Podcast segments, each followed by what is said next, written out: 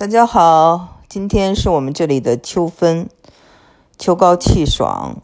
我今天也很有善缘，和玉佛寺的一位呃七十岁的高僧一起品茗啊，喝野普洱，然后嗯听他讲禅，非常的有收获的一天。同时呢，我也想跟大家介绍一下呃。前两个星期，我上线了一个精品节目，叫做《我的中美育儿经》，呃，主要是讲在美国生孩子和在中国生孩子，还有坐月子的一些不同的经历，还有孩子的一些早期教育，比如说这个颅相学，就是嗯睡头啊，这个南北头好啊，还是这个呃睡平的好呀？还有就是美国对这个颅相学哈，或对这个头颅的这种。嗯，睡圆了的一些要求啊，这是一个付费节目，是由专门的呃专业人士朗诵。嗯，不像这个节目呢，我这个节目呢是一个呃免费为大家介绍呃美国文化社会的这么一个节目。那也是希望有缘人来到我这里。好，那个我想讲一下最近啊。发生在我们休斯顿有一件大事儿哈，谁来了？嗯，特朗普来了，还有谁来了？莫迪来了啊！莫迪就是印度总理。那么就是我们这边的印度人啊，人口很很多，有差不多十十五万人。然后他们包了这个 NRG Stadium 啊，在这里的呢，就是有五万的人哈，呃，购票就是去来迎接这个他们的这个莫迪。呃，总理，嗯，我呢，当然有很好的这个印度朋友，呃，说要一块儿去，但因为我呢，一是呃不喜欢特朗普，第二是最近啊，嗯，中国人正在跟很多中国人呢，就是对印度人呢，就是在这个呃硅谷啊，或在各个领域里，这个嗯，就是都领先呢啊，中国人。华人哈，就是有些紧张，因为现在有个法案，大家在讨论这个法案怎么办？呃，那觉得这个法案是对印度人好，对中国人短期内可能是呃不好的。所以呢，就是因为很多这样的讨论，所以我就想呢，就先不去这次了。嗯，但是呢，呃，我的很多朋友，印度朋友都去了。那我想就是说。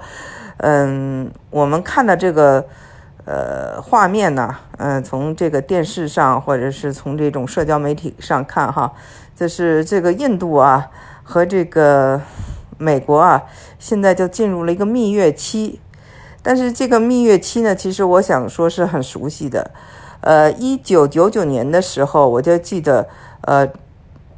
中国跟美国也是进入了蜜月期，那时候是后来呃，中国进入 WTO 嘛，那时候在谈判嘛，然后我就印象特别深，就是我当时在美国的财富杂志哈，就是呃报道啊，就报道就是要写这个中国专刊啊，就是紧接着就所有的媒体是 Newsweek。还有 Time Magazine、CNN，你就能想象出来的一些大的这些媒体都做了中国专刊，所以中国呢就是呃非常火火火爆的，而且呢，当时呢就是呃，我因为是也是一个作家嘛，也用英文写作嘛，当时就大家都在寻找啊关于这个嗯。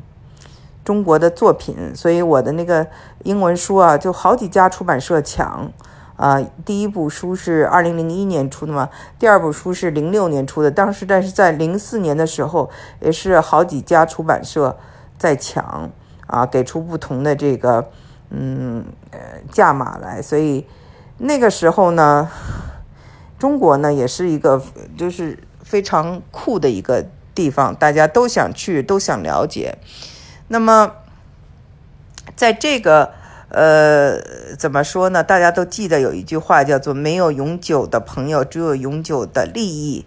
这个美国人呢，是一直是这样的一个哲学，嗯，所以今天跟印度非常的亲密，或今天的这个华人感到哇，印度人怎么在就是美国的职场上这么受欢迎？他们可以做 Google，可以做 Microsoft 的这些嗯 CEO，而那个不会受到各种质疑。那么中国的这个员工却受到各式各样的排排斥。我们知道最近有一个 Facebook 的员工啊，是一个华裔啊，就跳楼自杀了。嗯，好像才四十岁，很年轻。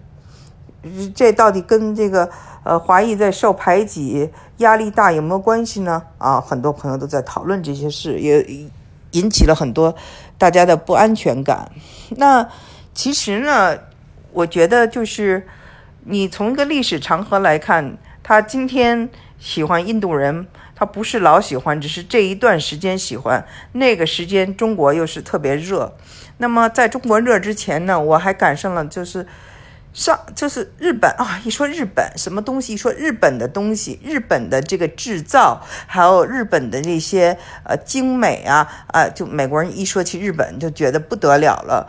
呃，当时呢，我也记得，就是哈佛大学费正清研究中心啊，有一位叫傅高义教授嘛，他就是非常有名。其实他是东亚研究嘛，研究中国和日本。其实他更。很多年就更关注的是日本，他研究的是日本，但是后来等呃日本呢，慢慢的就是大家不是那么感兴趣了。故事，美国人的故事要寻找跟中国有关的故事，经济啊，因为那个日本的下滑，还有中国的崛呃崛起，大家都把那个目光放到了中国。那在这个时候呢，傅高义先生就开始研究呃邓小平，那么最后呢。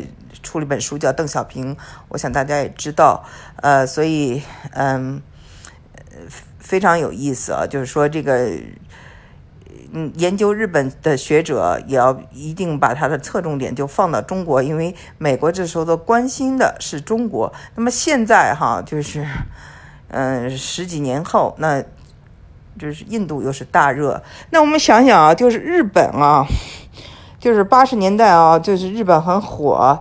呃，之前那之前是怎样呢？那之前在这个二战的时候，日本就是侨民都被关到集中营里了，对吧？日本的这个呃美国籍的这个日本裔都关到集中营里了。那个时候呢，就是很多的呃日本人呢要装作自己是华裔，然后在那个时候啊，美国是跟苏联很好的，一起是反这个德国的。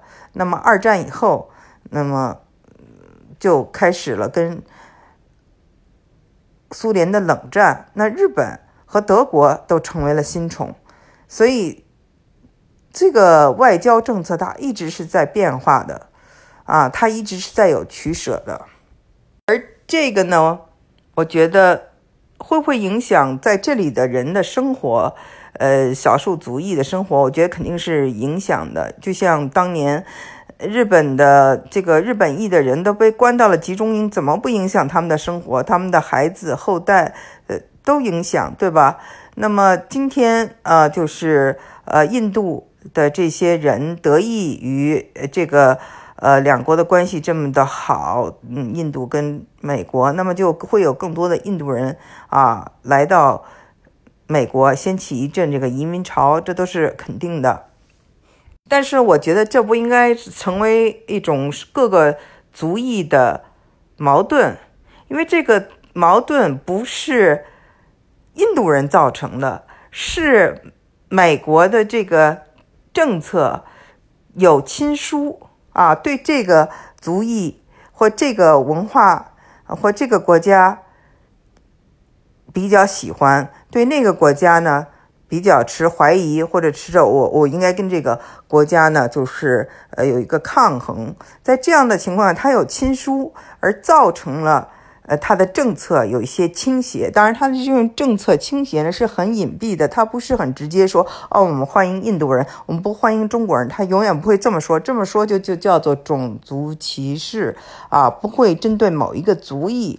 呃，怎样？但是他会说啊，我们要给更多的这个，嗯，高科技的这个人以这个签证或怎样。他这样的话呢，就会有一种嗯政策上的倾斜，但这种政策倾斜呢，又不是以这个族群来这个来说事儿的，所以呢，我呢就觉得，因为啊这个。政策，然后你就造成你去跟印度人闹，你去恨印度人，没有必要。印度人，嗯，也也有他追求呃幸福的权利，也有他想去为他的这个利益抗争的理由。那么，就像呃当年呃日本的这种热门被被中国代替了，那日本人是不是就要跟中国人在美国就关系不好了呢？也没有。所以我觉得，呃，很多人呢，就是开始对印度人有意见啊，是没有必要的。我个人呢，是觉得这事儿吧，就是我们还是要看所有的少数族裔，其实上都是在一条船上的。